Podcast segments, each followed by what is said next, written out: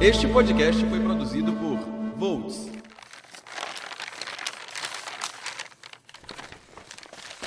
Palavras são, na minha nada humilde opinião, nossa inesgotável fonte de magia, capazes de ferir e de curar.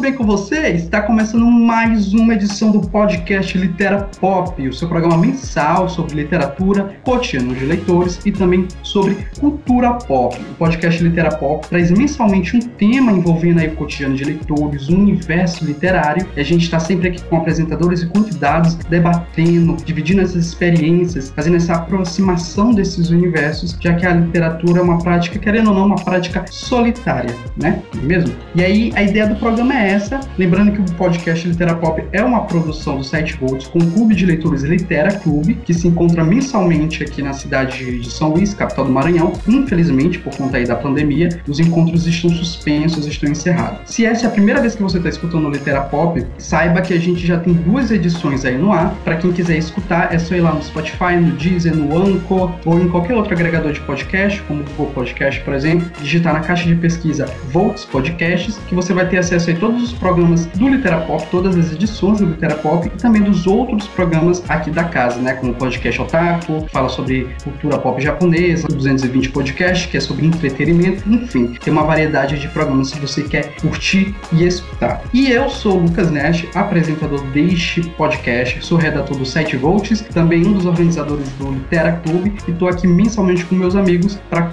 comandar esse maravilhoso debate. De hoje aqui comigo a gente tem os nossos maravilhosos apresentadores do Volts e também uma convidada. Gente, podem aí se, se apresentar, ok? Oi, gente, eu sou o Alan. Bem-vindos a mais essa edição maravilhosa do Litera Pop. Mais um dia de pandemia. Espero que vocês gostem. É isso aí, pessoal. Cylon Souls aqui, né? Mais uma vez participando do Litera Pop, né? Hoje para falar desse tema aí, que é a questão das adaptações, né? Você hoje meio que o palestrinha do, do debate, né? Mas espero que vocês fiquem é, ligados e curtam muito o debate de hoje. E para brilhantar esse debate, para tornar esse debate mais rico, a gente chamou aqui uma pessoa especial do Litera Clube. Eu acho que é uma das pessoas mais inteligentes que eu já conheci, que entende muito sobre literatura, é desde pequenininha e está aqui nessa edição maravilhosa. Eu prometi que ela ia estar e ela está aqui hoje para debater com a gente. Se apresenta, Débora. Olá, gente. Depois de uma apresentação dessa, eu fico até lisonjeada. Eu sou Débora, sou leitora, faço parte do Litera Clube e nas horas vagas eu sou médica. E é um prazer estar aqui com vocês. E, gente, já apresentados aí, né? O tema do nosso podcast, como vocês já devem ter lido no título, é adaptações literárias TV versus cinema. A gente vai falar aí sobre o boom das adaptações literárias lá no início dos anos 2000 e discutir aí como a TV começou a ganhar espaço e qual a melhor plataforma para as adaptações literárias hoje em dia, tá bom? Para quem quiser seguir o Litera Clube, é só ir lá no Instagram, arroba SLZ, e para quem quiser seguir o Volts, acompanhar nossas publicações aí diárias sobre entretenimento, cultura pop, entre outras coisas, é só ir lá no nosso site www.sitevolts.com.br ou nas nossas redes sociais, arroba sitevolts no Instagram e no Twitter e Volts Brasil lá no Facebook, tá bom? Agora a gente vai começar com o nosso debate.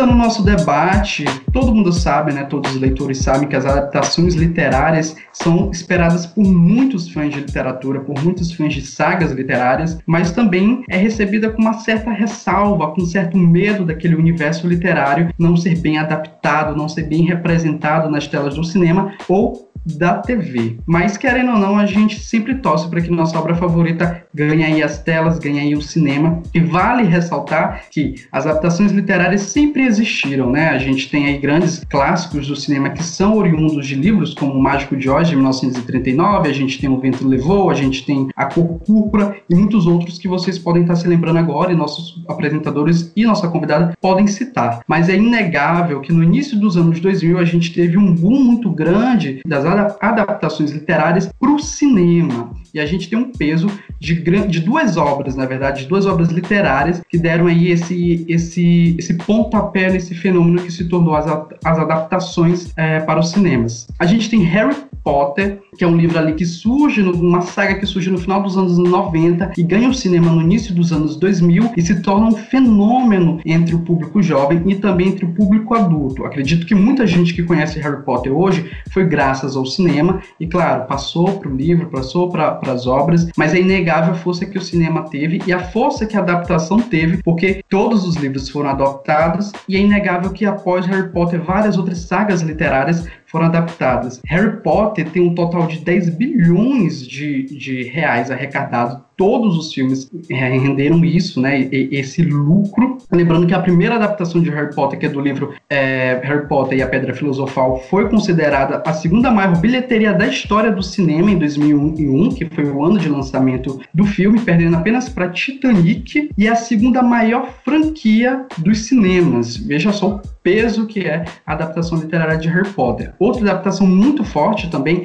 é O Senhor dos Anéis. O Senhor dos Anéis é uma adaptação que gerou aí mais de 5,8 bilhões de dólares, né? Isso somado com o Hobbit, que é a, é a, a, adaptação mais recente, e também é vencedor de 17 estatuetas Oscars, né? Sendo muito elogiado aí pelos seus recursos visuais, enfim. Então, Harry Potter e o Senhor dos Anéis é o estopim para várias adaptações que vão seguindo adiante. Eu quero saber de vocês se vocês têm essa, é, essa, essa opinião de, da importância de Harry Potter e o Senhor dos Anéis para as adaptações literárias, mas a gente sabe que após isso, algumas, algumas obras não foram tão, tão bem recebidas pelo público, pela crítica e não renderam tanta bilheteria. Eu quero saber, resumindo aqui, eu quero saber, vocês veem Harry Potter e o Senhor dos Anéis como os precursores desse fenômeno e por que esse fenômeno não se vingou? tendo em vista que a gente recebeu várias outras adaptações que não, que não foram bem sucedidas. Bom, é, eu acho que Harry Potter e O Senhor dos Anéis, eles foram as primeiras grandes adaptações, assim, que foram consideradas adaptações mesmo da literatura. Porque antes disso, como tu citou,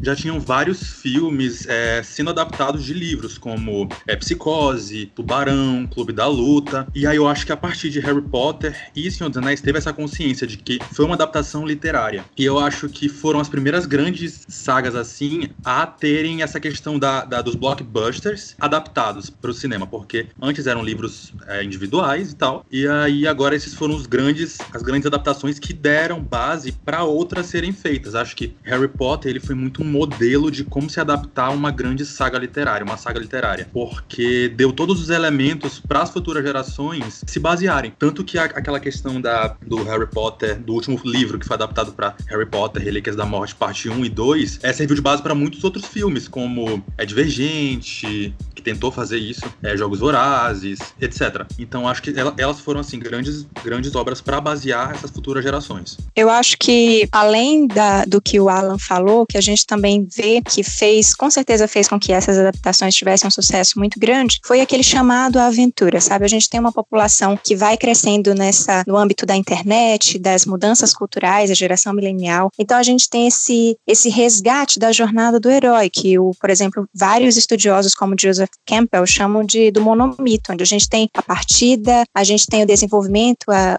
a iniciação do personagem e a gente tem também às vezes um retorno, uma volta ao ponto inicial. Então, é, eu acredito, isso talvez funcionou comigo quando eu assisti essas séries, quando eu vi essas adaptações, que esses são símbolos que às vezes o nosso consciente utiliza para, sei lá, buscar algum tipo de experiência dentro daquela adaptação. E aí a gente traz o simbolismo da nossa vida para dentro dessas adaptações, como a gente aprende na jornada do herói. Então, é, Harry Potter e O Senhor dos Anéis, eles foram justamente esse desenvolvimento onde a gente tem o personagem passando por várias dificuldades, onde a gente vê o personagem enfrentando, por exemplo, dragões, como a gente vê no Hobbit. Então, tudo isso faz com que a série ela tenha não apenas uma um, seja um blockbuster por ser maravilhosa, que eu amo as duas séries, mas também por ter essa jornada do herói que traz um simbolismo para nossa própria jornada pessoal. Bom, então, eu acho que os meninos estão no, no raciocínio correto, né, do, sobre, sobre essa, essa perspectiva, né, esse é um termo que eu vou usar acho que muito ao longo desse, desse podcast, né, esse dualogismo existente entre duas linguagens, né, duas mídias distintas, né, a literatura quanto é,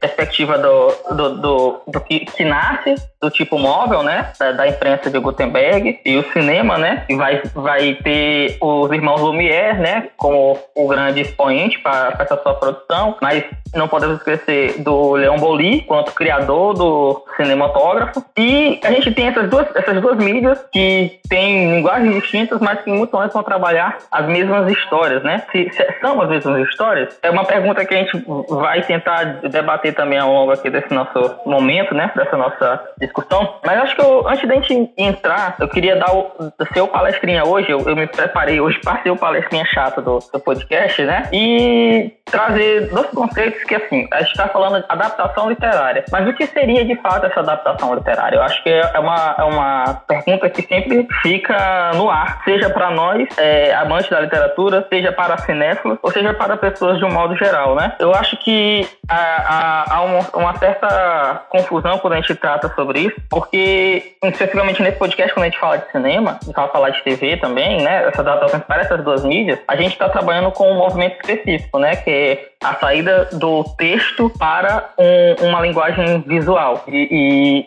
e, e aí a gente encontra teóricos que vão defender que há uma adaptação cinematográfica, né? A adaptação para a mídia nova, né? Não uma adaptação, é, é, é, não seria não faria sentido dizer adaptação literária. A gente não está adaptando para um texto impresso, a gente está fazendo um movimento contrário, né? Só que quando a gente usa esse chapéu vou chamar assim adaptação literária, a gente está falando de todo tipo de adaptação de um texto para outra mídia, né? Vai para o cinema, vai para o teatro, vai para uma música, vai para dança. Isso é, é, é, essa é o chapéu. Então acho que a adaptação literária é muito mais um chapéu usado pela cultura pop para identificar esse, esses, esses movimentos que são feitos com as narrativas, né? Com os textos. E aí eu queria só aqui deixar um, um, um, uns dados, né? Já que eu falei de dialogismo, é porque assim, quem, um dos autores que mais trabalha essa questão da adaptação cinematográfica que eu acho que é o que a gente vai abordar aqui com mais força, é o Robert Stan, baseado nos estudos de dialogismo do Mikhail Bakhtin, né? Aí ele vai dizer que essa adaptação cinematográfica, ela é um processo dialógico. Ela acontece com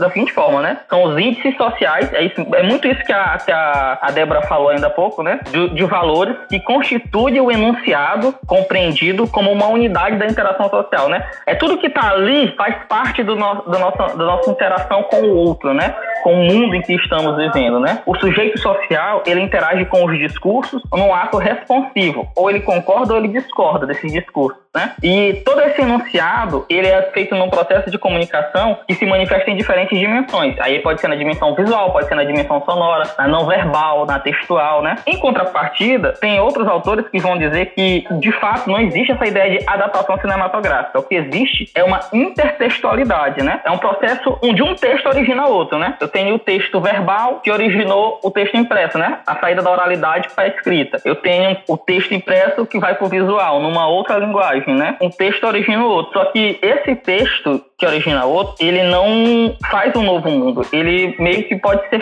é, é uma réplica, uma bricolagem do mundo já existente, né? Ele está ligado diretamente ao nosso conhecimento de mundo, né? Ele deve ser compartilhado com um senso comum entre quem produz e quem recebe o texto, né? Ele acontece quando há referência explícita ou implícita de um texto no outro, né? Então, às vezes a gente diz, ah, a adaptação, ela é totalmente distinta do que aconteceu no livro, mas o personagem que está lá é o mesmo personagem. Ela está acontecendo de, há uma referência àquela história, seja ela explícita, né, seguindo as rédeas, as, as métricas daquela história na sua mídia original, ou não, seguindo apenas as, as implicações, né, o nosso conhecimento de mundo, né? E aí, por fim, eu queria deixar dito, assim, que a gente tem, segundo o Andrews e o Bernstein, que sempre um dos autores que estudam intertextualidade, a gente tem 12 comandos intertextuais, são eles. A alusão, a bricolagem, a citação, crossover, a epígrafe, a paráfrase, a paródia, a pastiche, plágio, o sample, a tradução e a transliteração. Dentro desses 12, a paráfrase é a que mais se aproxima do que a gente entende como adaptação cinematográfica, adaptação literária, né? Porque nesse caso, o autor recria com seus próprios recursos um texto já existente, relembrando a mensagem original ao interlocutor. Então a paráfrase seria a, o comando intertextual que mais se aproxima do, que a ideia que a gente tem de adaptação cinematográfica. Uma coisa importante que o Celon pontuou, né, que essa, essa, essa diferença textual entre o texto literário para o texto cinematográfico, né? E são, são, embora são coisas é, aparentemente superficialmente iguais, mas tem nuances muito diferentes. São, são textos para mídias totalmente diferentes, né? E o cinema tem, sempre teve essa aproximação com a literatura, né? Sempre tentou se aproximar para a literatura como uma forma de se legitimar como arte, né? Mas ainda assim não foi uma, uma, uma reprodução completa, né? Digamos, não foi um plágio. Há elementos, há características ali naquele texto que é próprio, próprio típico do cinema. Só que eu acredito que uma coisa que acontece é que nós, como leitores, ainda não estamos preparados e nem temos conhecimento sobre isso. Isso é visível é, no próprio descontentamento da galera com algumas produções aí, claro, podem ser produções ruins, mas é inegável que a gente ainda é muito imaturo em relação a essa, essa diferenciação textual, né? E aí é o que a gente pode entrar e debater sobre a questão das produções que vieram após Harry Potter e Senhor dos Anéis e tentar entender é, por que, que essas adaptações não deram certo. Será que for, foi pelo fato de, de se aproximar da literatura do, do texto original, pela, quer dizer, pela falta de aproximação do texto original, ou porque nós, como leitores, não estamos acostumados com esse texto é, cinematográfico? O que é que pesou aí? Foi uma péssima adaptação? Foi, foi um público que ainda está tá imaturo sobre a questão das diferenciações textuais? Enfim, quero saber da opinião de vocês. Bom, eu acho que uma das maiores dificuldades com essa questão de adaptação, como você não falou, é transpor essa linguagem literária para o cinema, porque é, são duas linguagens diferentes. A gente sabe que nunca vai ser 100% igual. E acho que nessa tentativa acabam falhando por não conseguir chegar um pouco perto dessa linguagem audiovisual em grandes obras. Por exemplo, a pessoa lê uma saga e tem, tem um sucesso essa saga, e aí o público vai vai espera, vai pro cinema, vai se adaptar dessa essa saga, e aí o pessoal vai com aquela sede para assistir exatamente o que tá naquela obra. Então eu acho que quando o é, quem faz aquela obra, quem adapta, não bota 100% do que tá ali, tem um certo descontentamento. Como eu mesmo já tive, acho que todo mundo aqui já teve, mas eu acho que também não é válido é, descartar uma obra só por ela não ser idêntica àquela, àquela original. É como o Sayão falou, são duas, são duas linguagens diferentes, então não tem por que ser uma igual à outra, já que é uma transposição. Então tem que ter os elementos é, básicos do, tem que ter os elementos do cinema, mas é, é resgatando pontos principais da história,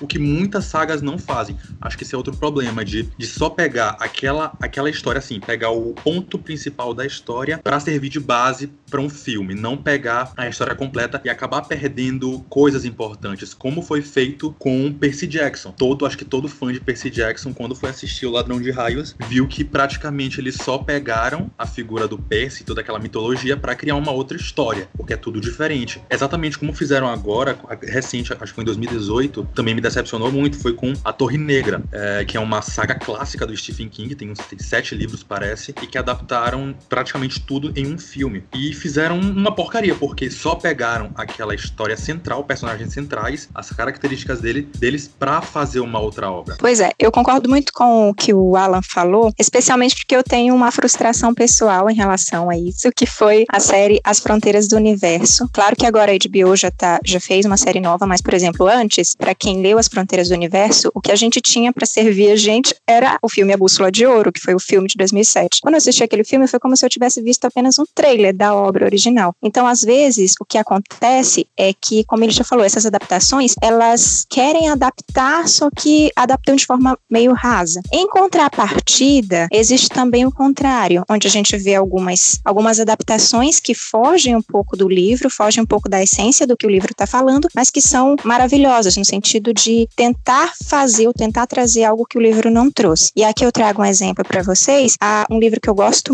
um filme que eu gosto muito, que é O Curioso Caso de Benjamin Button, que foi dirigido em, pelo David Fincher em 2008 e foi um, um filme que eu gostei demais mais, eu tinha lido o livro, o livro é, um, é como se fosse um conto bem curtinho, e eu achei o livro bom, mas eu achei um livro um pouco seco, sabe? Como se o personagem não tivesse sensibilidade, uma sensibilidade que foi trazida no filme. Então eu acho que às vezes, mesmo que a gente pense, ah, tem que seguir essa, essa linha narrativa, tem que seguir exatamente aquilo que o livro está dizendo, como algumas pessoas falam, eu acho que às vezes, quando o diretor é feliz na sua escolha, ele consegue trazer uma obra pra gente que se torna complementar ao livro, como no meu caso eu achei o curioso caso de Benjamin Button, inclusive eu recomendo.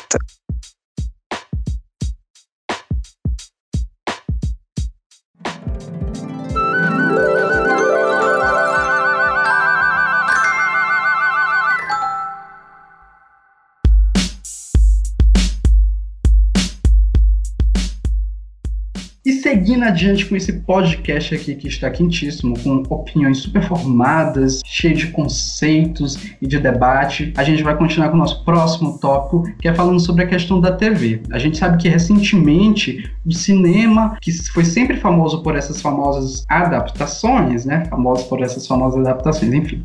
A TV começou a ganhar um certo espaço dentro desse cenário. Recentemente a gente teve o sucesso aí de Game of Thrones, que é uma obra, uma série originada de um, uma saga de livros, que todo mundo sabe, que não sabe, é As Crônicas de Gelo e de Fogo, que se tornou um fenômeno mundial, um fenômeno internacional, gerando grandes lucros e sendo super elogiado tanto pelo público quanto pela crítica. Apesar da oitava temporada ter sido assim muito questionável, mas se bem que a oitava temporada não é não, não é adaptação necessariamente de uma obra, é uma, é uma continuação roteirística, enfim. Mas até quando a obra seguiu o livro, algumas pessoas é, aceitaram, né? Embora sempre teve as ressalvas, mas sempre foi aceitável. Já o Brasil, eu acredito que sempre foi um, um, um, um eixo, um polo de, de boas adaptações de livros para TV. A gente tem obras, com minisséries, novelas que adaptaram livros como Dom Casmurro, A Senhora de José de Alencar, a gente tem A Escravizaura de Bernardo Guimarães, que, na minha opinião, a adaptação é bem melhor do que o livro, e que foram adaptações de qualidade. E aí a gente pode debater, né, em tentar encontrar aí uma, formar uma opinião. Vocês acreditam que as adaptações, as produções televisivas é, originadas de, de obras literárias, elas têm maior riqueza,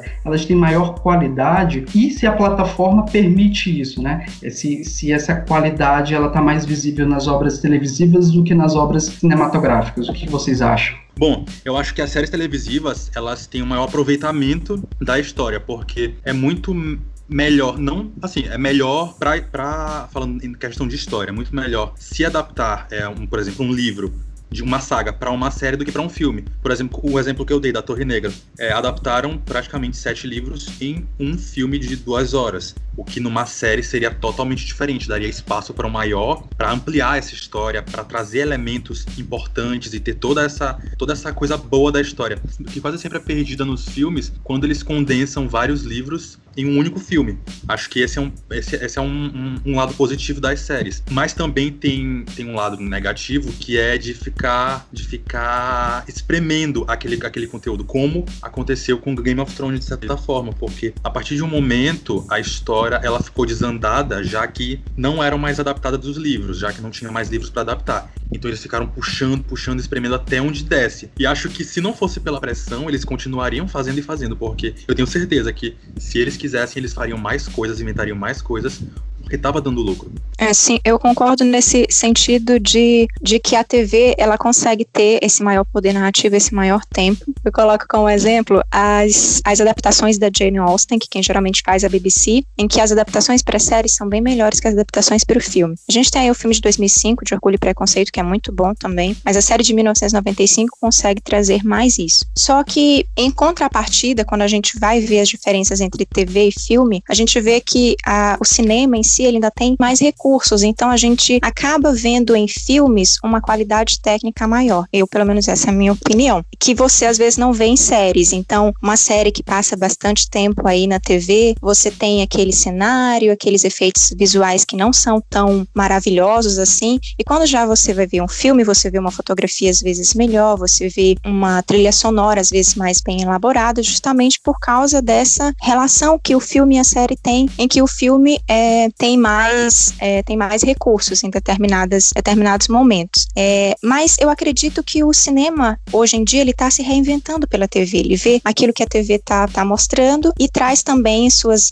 suas novas formas de pensar. Apesar de que o cinema ele ainda tem muito da experiência em si, sabe? De você sair um pouquinho de casa, de você ir para uma tela, de você se desconectar, de você não falar, de você não trocar de canal. Então eu acho que dá pra gente ter coisa boa nas duas, nos dois tipos de produção audiovisual. Olha, televisão é balaio de gato. É muito confuso, porque televisão depende de muitas, muitas métricas, de, de muitos pormenores, né? No contexto de, da adaptação, é óbvio, né? Eu concordo com vocês quando a gente pensa assim que, no geral, a adaptação televisiva, ela é, ela nos é muito mais aprazível do que a adaptação cinematográfica, fílmica, porque em termos de tempo, né, na questão de tempo diegético da narrativa, a gente consegue estabelecer melhor as divisões dentro do, do, da TV, né? Ah, hoje em dia, no formato que a gente tem, os formatos de série, a gente vai encontrando as temporadas, né? Ou então, quando são essas séries longas que não param nunca, a gente tem os arcos narrativos, né? Que vão sendo adaptados, né? A partir do, de, de eventos que acontecem da, lá na jornada do herói e que a gente vai organizando isso para contar, né? Na televisão a gente consegue fazer isso, porque a gente tem uma produção em tempo diluído, horizontalizado, né? E a gente tem uma produção para ser exibida durante tantos meses, ou então durante tantas semanas. A gente vai conseguir trabalhar isso com um bom período de tempo, né? Assim, 30 minutos, 50 minutos. Tem séries, aí você pega um dia, tem série com uma hora de, de relógio por episódio, né? Você é metade de um filme. Então, no, no fim das contas, sai uma temporada com oito episódios, são quatro filmes que foram produzidos, né? Para contar aquele, aquele trecho narrativo da história, para trabalhar a psicologia das personagens. Agora, eu penso assim, televisão, voltando à expressão, é balaio de gato, porque quando a gente pensa em adaptação, a gente está falando de, de mercado. E televisão, ela trabalha com muito mais que cinema, com altos e baixos da narrativa. Uma série que ela está sendo exibida, mas principalmente em casos de séries adaptadas, né? E que em algum momento aquilo que é colocado, né, que é é parafraseado, é transliterado, pegando aqui os comandos intertextuais do, do Ben para a tela, que não agrada boa parte do público, a possibilidade daquele produto não render lucro é grande. E aí o que, o que vai acontecer é o que acontece muitas vezes: a série é cancelada, a série é interrompida, e aí é pior do que ter uma adaptação ruim, é você não ter a adaptação toda integre. Você sente que a história ela perde muito. Porque aquela narrativa ela tem um valor simbólico para o público e quando ela vai para televisão ela é interrompida por causa de fatores econômicos que o próprio público promove, por não aceitar aquela narrativa, perde o público que não tem a oportunidade de ver a sua história adaptada, a sua história com uma outra linguagem, de ver os seus e ouvir os personagens, os ambientes que acostumou-se a gostar. Independente da qualidade, né, da adaptação do, da obra, vocês acreditam que o cinema, né, essas adaptações literárias, elas são importantes para a inserção de novos leitores, né, para contribuir para a formação de novos leitores? Ou vocês acreditam que o cinema e a obra literária literária nesse quesito, elas elas estão distantes, né? Não, não dialogam entre si, elas não atraem um público para a obra original. Bom, eu acho que, que hoje em dia é, um mercado abastece o outro. Então, o mercado cinematográfico abastece o literário e vice-versa. Então, o cinema ele vem muito como, como uma forma de trazer é, pessoas para esse mercado literário. Então, muita gente acaba lendo mais por assistir ao filme do livro que foi adaptado e aí procurar o livro. E também o contrário, uma pessoa lê o livro e vai assistir ao filme que vai ser adaptado. Eu mesmo, assim, dois momentos com relação a cinema e, e literatura que foram essenciais para mim. O primeiro quando eu quando eu assisti Harry Potter e a Pedra Filosofal lá há muitos há muitos anos. E daí eu só primeiro eu assisti, depois eu li. Eu assisti o, o primeiro filme e fiquei com aquela vontade de conhecer o resto da história. Então é, depois me emprestaram um livro e tal. E aí eu gostei muito. Que foi a partir daí que eu comecei a minha vida de leitor, por assim dizer. E também mais recente, quando eu voltei a ler de verdade, que foi em 2011 por aí, na época de Crepúsculo, que foram lançados filmes de, de Crepúsculo, e daí lançaram a parte, o, o, Aman o Amanhecer Parte 1. E eu assisti quando lançou e fiquei naquela, caraca, eu preciso, é, preciso saber do que acontece no resto da história, porque só vai ser lançado outro filme daqui a um, dois anos. E daí eu fui pros livros, fui procurar o livro de Amanhecer, e daí eu não, não parei mais de, de, de ler. Então acho muito, muito válido dizer que o cinema tem transformado muitas pessoas em leitores de verdade, porque é, se a gente pegar dados, a gente vai ver que é, grande parte dos livros que são vendidos em alguns anos, é praticamente a maioria dos livros, dos livros mais vendidos vendidos, eles são. É, tem adaptação literária. Eles são.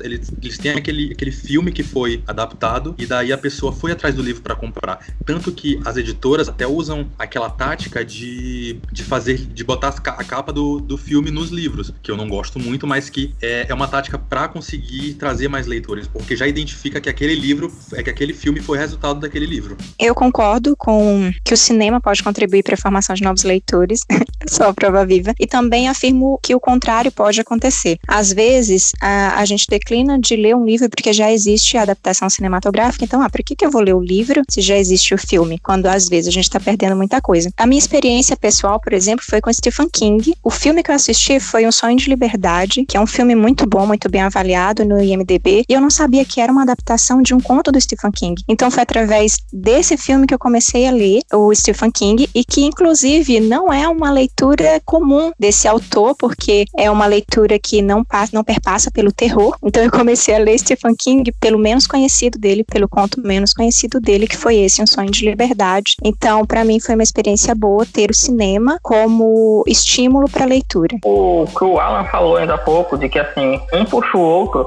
é muito é muito sinestésico, né? Essa relação entre cinema e literatura, né? Desde da, da, da, das suas bases, né? Da, da, forma como é pensado, ao que a gente tem hoje, que é essa questão do, da, da, adaptação, né? De pegar o que é blockbuster no li, em livro e transformar em blockbuster, ou tentar transformar em blockbuster no cinema, né? Ou, ou vice-versa. Agora, assim, embora eu acredite nessa convergência, eu acho que, assim, o fato de haver duas linguagens diferentes, obviamente, uma influencia na outra, né? E, e no público, como, como o público se relaciona na outra. Mas em termos da adaptação, eu não sei se, assim, o cinema em si sozinho, ele tem força para conduzir a pessoa para o universo literário. Porque a gente tem que pensar nas condições sociais, né? Aonde a pessoa está tá inserida, né? Para que ela possa fazer esse movimento, né? Porque vamos, vamos continuar falando aqui de, de comércio. É, nem sempre você que paga para assistir um filme tem a mesma disposição para pagar para comprar um livro. Isso num público médio, né? Falando, né? Considerando um público médio. Por quê? Porque a gente, também no nível de Brasil, a gente não tem uma cultura do letramento fundamentada na nossa sociedade. A gente tem uma, uma, uma cultura de, de mídia que é muito forte baseada na televisão. Então, o cinema, por ser audiovisual, ele se aproxima da televisão, mas a televisão não se aproxima da literatura tão fortemente como do cinema, né? Então, acho que assim, a, a gente ainda precisa mudar muito, avançar muito, colocar muitos tijolinhos nessa, nessa, nessa construção para que a gente possa definir e dizer assim, pelo menos a nível de Brasil, o cinema consegue influenciar um novo leitor. Eu acho que um leitor consegue se encontrar no cinema, um leitor já de, de batalhas antigas, que já vem bastante tempo trabalhando com, com literatura, ele consegue se encontrar no cinema. Principalmente quando se trata das adaptações das obras que ele leu. Mas quando é no movimento contrário, pelo menos a nível de Brasil, eu acho que a gente tem que trabalhar um pouco mais para chegar nisso, porque é como eu tô dizendo, a nossa cultura de mídia, ela não é baseada num letramento textual, ela é muito baseada no letramento visual. A gente tem um público que consegue assistir a televisão e absorver o mínimo de informação, e aí quando vai para o cinema, para o entretenimento, também expande essa, essa, essa, essa, essa concepção. Já no processo contrário, para a literatura, isso já, é, isso já acontece de menor intensidade. E acho que para me fechar esse meu raciocínio, eu vou pegar o exemplo do, do, do, universo Marvel. O universo Marvel, ele mostrou isso pra gente, quando eles adaptaram diversos momentos das narrativas já contadas pela Marvel nos seus quadrinhos, nos seus comics, nessa narrativa de 22 filmes que é essa saga do infinito. Quem nunca teve contato com os quadrinhos teve uma certa dificuldade para acompanhar essa movimentação até a gente chegar em, em, Guerra Infinita, quando as histórias se entrelaçam. E quem começou pelo cinema para ir para os quadrinhos é relutante, em muitos momentos, em aceitar como o cinema construiu a narrativa, porque lembra que a história original está lá nos quadrinhos, né? E aí a gente não pode dizer que muitas dessas tramas elas se passam em períodos de tempo assim, nos anos 80, final dos anos 70, e elas foram adaptadas, avançadas para o nosso período de tempo, né? Os anos 2000, entre 2002, 2010 e 2020, né? Essas, essas condições, essas, essas nuances presentes na, na, na, trama, quem não tem a formação literária é, é, consolidada tende a rejeitar. E aí eu, eu, eu, eu reafirmo, na no, pelo menos na sociedade brasileira, que é uma sociedade baseada mais num letramento visual do que num letramento te textual, é, é fácil a gente conseguir se encontrar no cinema. Mas é mais difícil do cinema se encontrar na literatura. Gente, antes de produzir a pauta desse podcast, eu dei uma pesquisada em alguns artigos dos estudantes da área de letras que se dedicaram sobre esse assunto do cinema aí como influenciador de novos leitores. Muitos deles constataram que o cinema ele não consegue influenciar em sua totalidade que uma pessoa não leitora inicie a prática literária. Na verdade, o que acontece? Pessoas que já têm um costume, né, e já têm um, um, uma certa prática de leitura que não seja constante, acaba se tornando influenciada né, a tornar esse ato uma coisa rotineira, né, uma coisa cotidiana. Não que ela não lesse antes, mas era num ritmo muito menor. E graças ao cinema, né, por meio do cinema, assistindo aí filmes, principalmente como Harry Potter, muitas das pesquisas usam Harry Potter, é, essas obras conseguiram fazer que pessoas leitoras não assíduas se tornassem assíduas. E isso é muito bacana, né? Se você tem aí um, um, um projeto que investe nisso, continue porque você está formando novos leitores, você está fazendo com que pessoas possam adquirir conhecimento e, enfim, uma série de coisas bacanas por meio da literatura, e isso é muito bacana para a formação da pessoa como cidadã, né, como um sujeito dentro de uma sociedade. Então, parabéns aí para você que está fazendo isso. E esse foi o nosso debate dessa edição aqui do nosso podcast de capítulo episódio 3. Olha, eu confundindo aqui livro com, com podcast, gente, as mídias se falando aqui. Gente, esse foi o terceiro episódio do podcast, onde a gente tratou sobre as adaptações literárias, falamos um pouco do cinema, falamos um pouco da TV. Espero que vocês tenham gostado, que vocês tenham absorvido um pouco do nosso debate, que tenham anotado também, porque a gente falou bastante coisa aqui bacana e que vale a pena aí a gente refletir. E vamos seguir aí para a nossa parte final do nosso podcast.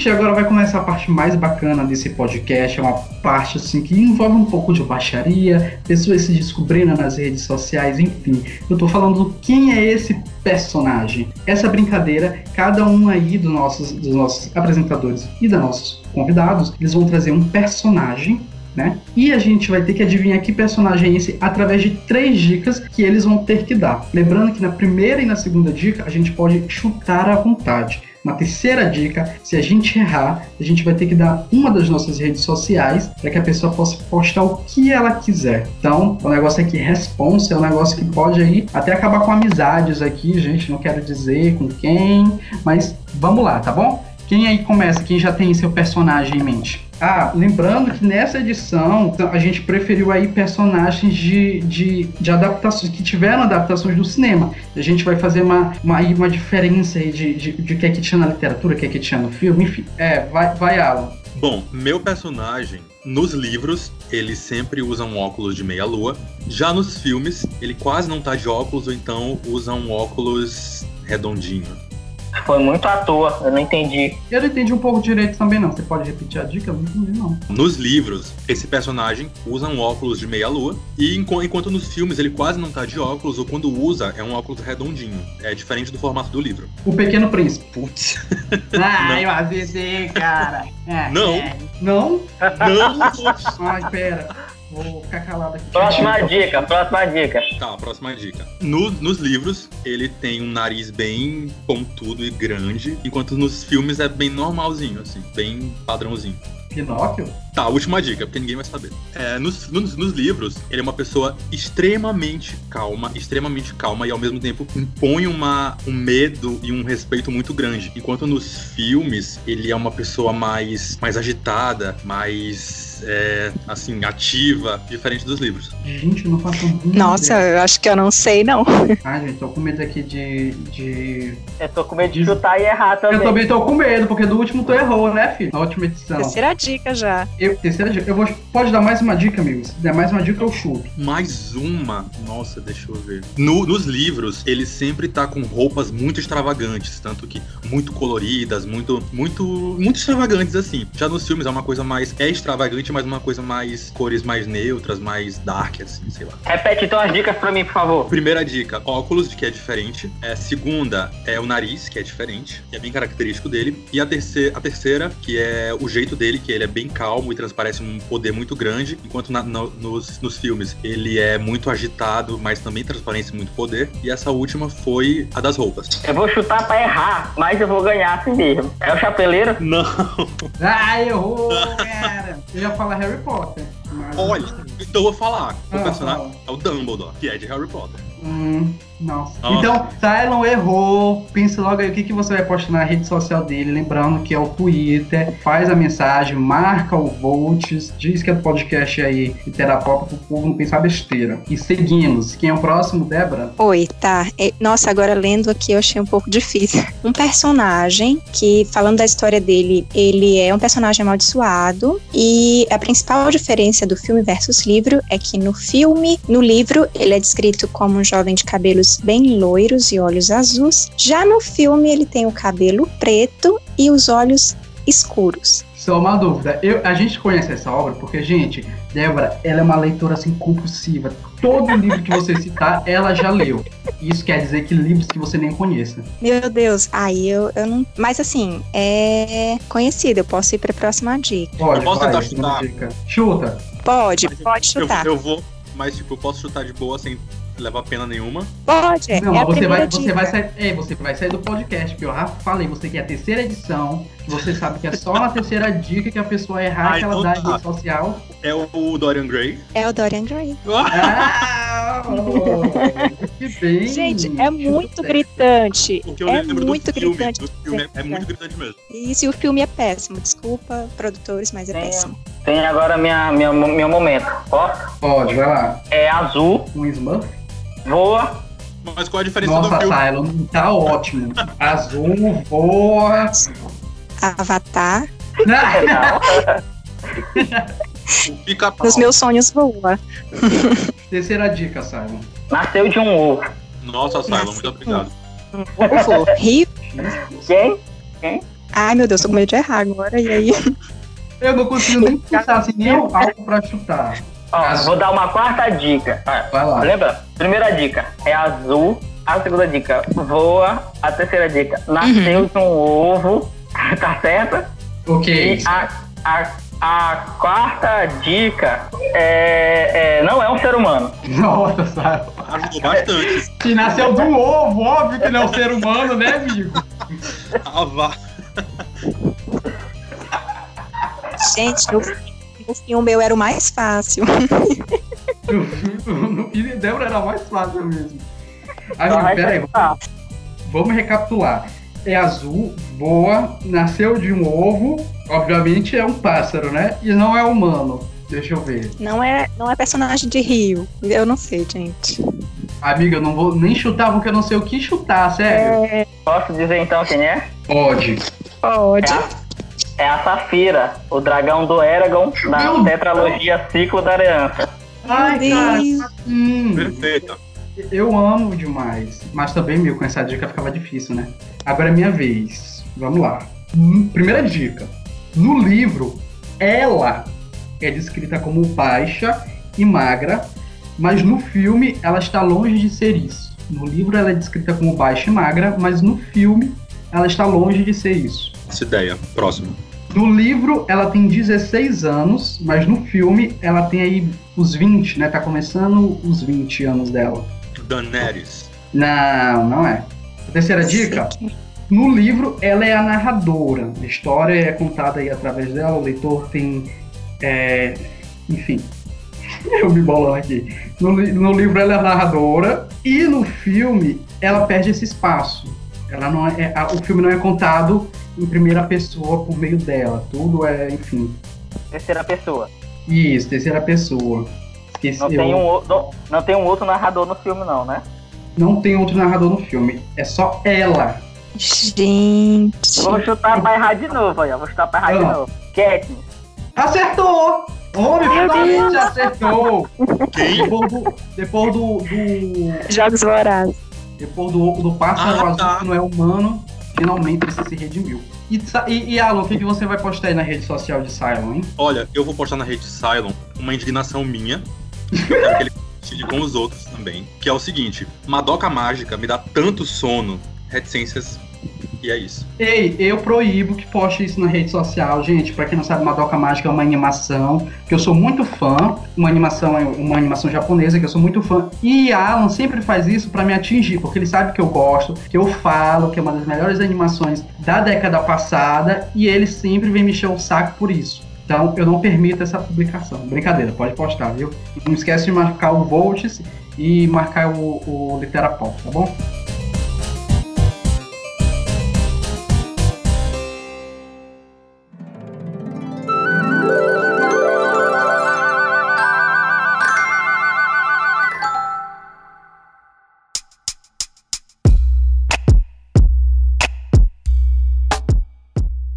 Gente, vamos passar agora para as nossas indicações. Nesse bloco, cada um de nós vai indicar uma obra literária, um, um filme, um canal no YouTube, enfim, algo aí para você curtir. Lembrando que nessa edição o tema é adaptações, então a gente vai, vai indicar uma adaptação, um filme, uma peça teatral que foi oriunda de uma obra literária. Quem quer começar pode aí fazer sua indicação. Ah, eu vou, eu vou começar, eu vou começar assim. Eu queria deixar bem claro o seguinte, né? Que como otaku, eu estou inserido num, num universo midiático onde a adaptação está sempre presente, né? Acho que ninguém vai discordar disso, né? Todo mangá vira anime um dia, né? então, eu acho que eu não, eu não posso deixar de citar um mangá é adaptado para anime. Eu maratonei ele nos últimos cinco dias antes de eu gravar esse podcast, assim, 130 episódios em cinco dias, assim, é loucura, entendeu? É o Black Cover, do Yuki Tabata, do mangá, e o anime, pelo estúdio Pierrot, tá muito bom e essa é uma indicação. História sobre cavaleiros mágicos, sobre um garoto sem magia e que faz de tudo para superar seus limites. É, eu queria indicar um livro e filme que eu gosto muito. Vocês talvez já tenham ouvido falar, que é o Carol, que conta a história do amor de duas mulheres, então conta a história da Therese e da Carol. O livro é de 1952, é de uma escritora que nós já lemos no Literaclube, que é Patricia Highsmith. E o livro foi muito. é, as pessoas não gostaram na época por causa da história, mas o livro é muito bom, assim como o filme. O filme é de 2015, quem participa é a Kate Blanchett e a, e a Rooney Mara. E assim, assistam por favor. É um filme também de Natal. Então, se vocês são daqueles que gostam de maratonar filmes no Natal, é uma indicação que eu dou pra todo mundo. Então, minha indicação é uma série que eu vi há um tempo e fiquei apaixonado. Que ela, ela, é, ela foi adaptada de uma HQ, que é a The Umbrella Academy, que foi adaptada é, pelo Netflix e que é, fala sobre uma história de, de uma família, de um bilionário, milionário que adotou sete crianças e tem habilidades e treinou as crianças durante a vida para se tornarem heróis.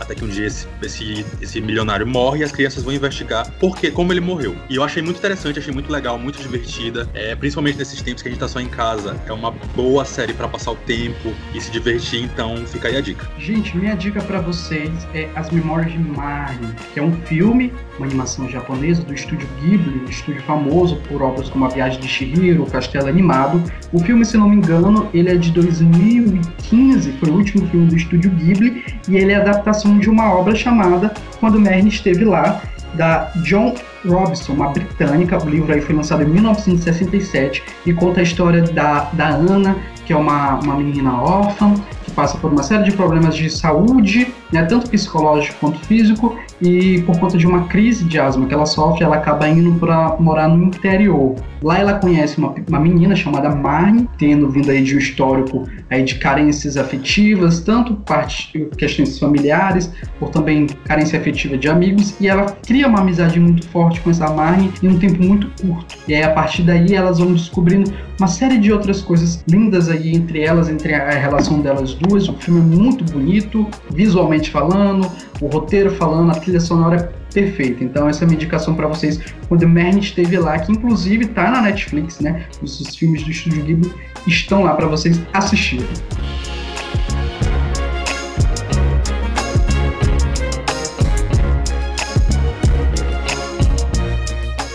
Gente, esse foi nosso podcast Litera Pop. A terceira edição do podcast está acabando. Eu agradeço todo mundo que escutou aqui, até aqui, se pausou e continuou no outro dia. Muito obrigado por vocês estarem escutando a gente. Isso aí é, é a gente faz esse trabalho aqui com muito amor, com muito carinho. Lembrando que todo mundo está trabalhando em home office. Talvez a qualidade aí esteja um pouco dissonante um, um de um apresentador para outro, tem um cachorro no fundo latindo, tem motor de moto, é uma coisa, uma coisa caseira, gente, uma coisa meio Fiona Apple, né? Mas eu quero agradecer do fundo do meu coração por todo mundo que está escutando, pelas pessoas que mandam mensagem pra gente, que infelizmente não dá pra gente ler aqui por conta do tempo, mas a gente recebeu uma mensagem na última edição de uma ouvinte que falou como ela influenciou que os estudantes pudessem ler a, a, as obras de, do Harry Potter, saga de Harry Potter. Muito bacana vocês dividirem essas experiências com a gente. Continuem mandando mensagem que a gente lê e a gente responde, tá certo? Quem quiser escutar o nosso podcast é só ir lá no Spotify, no Anchor, no Google Podcast,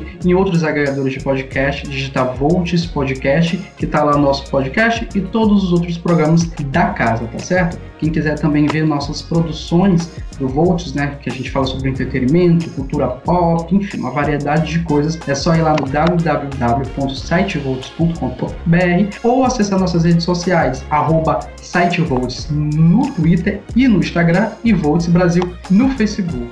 Quem quiser também seguir as redes sociais do Litera Clube, nosso parceiro aqui, é só ir no Instagram, arroba, arroba Litera Clube SLZ, tá certo? Gente, eu sou o Lucas Nash, e quem quiser me seguir também nas redes sociais, é só ir lá no Twitter, arroba Nash, Lucas com K, ou no Insta, Loriolo Nash. Eu quero agradecer também a participação dos meus amigos Cylon, Alan e também da nossa maravilhosa Débora. Gente, se despeçam, deem suas redes sociais para a galera que quiser seguir vocês. Pessoal, mais uma vez obrigado pela presença aqui, Lucas, Alan, hoje a nossa querida Débora, né? a vocês estão nos ouvindo. quiser trocar uma ideia comigo, arroba RTV no Twitter ou arroba Souza no Instagram. E é claro, vocês me encontram no podcast Otaku, de 15, a cada 15 dias, todas as terças a cada 15 dias no Volt Podcast. E também no nosso site, né, www.sitevolt.com.br o nosso artigo ataque. Muito obrigado, gente, por acompanhar mais essa edição do Literapop. É, minhas, a minha rede social, que é o Instagram, é o alan.lindoso, com S. E espero que tenham gostado dessa discussão bem legal que foi para falar sobre essas adaptações tão amadas e odiadas. E é isso, até o próximo episódio. Gente, muito obrigada pela oportunidade. Foi um prazer estar com vocês, foi muito divertido. E assim, a minha rede social que eu vou colocar aqui para vocês é o Twitter. Vocês podem me seguir, é underline Deb Castro, tá? É um perfil que defende o SUS, então de vez em quando lá vai ter eu gritando pro povo que não defende o SUS desculpa. E eu queria também é, o meu Instagram, se vocês quiserem seguir, é Deb Castro também. Foi um prazer. Obrigada. E, gente, muito obrigado mais uma vez. E a gente se encontra mês que vem, tá bom? Um beijo e até a próxima.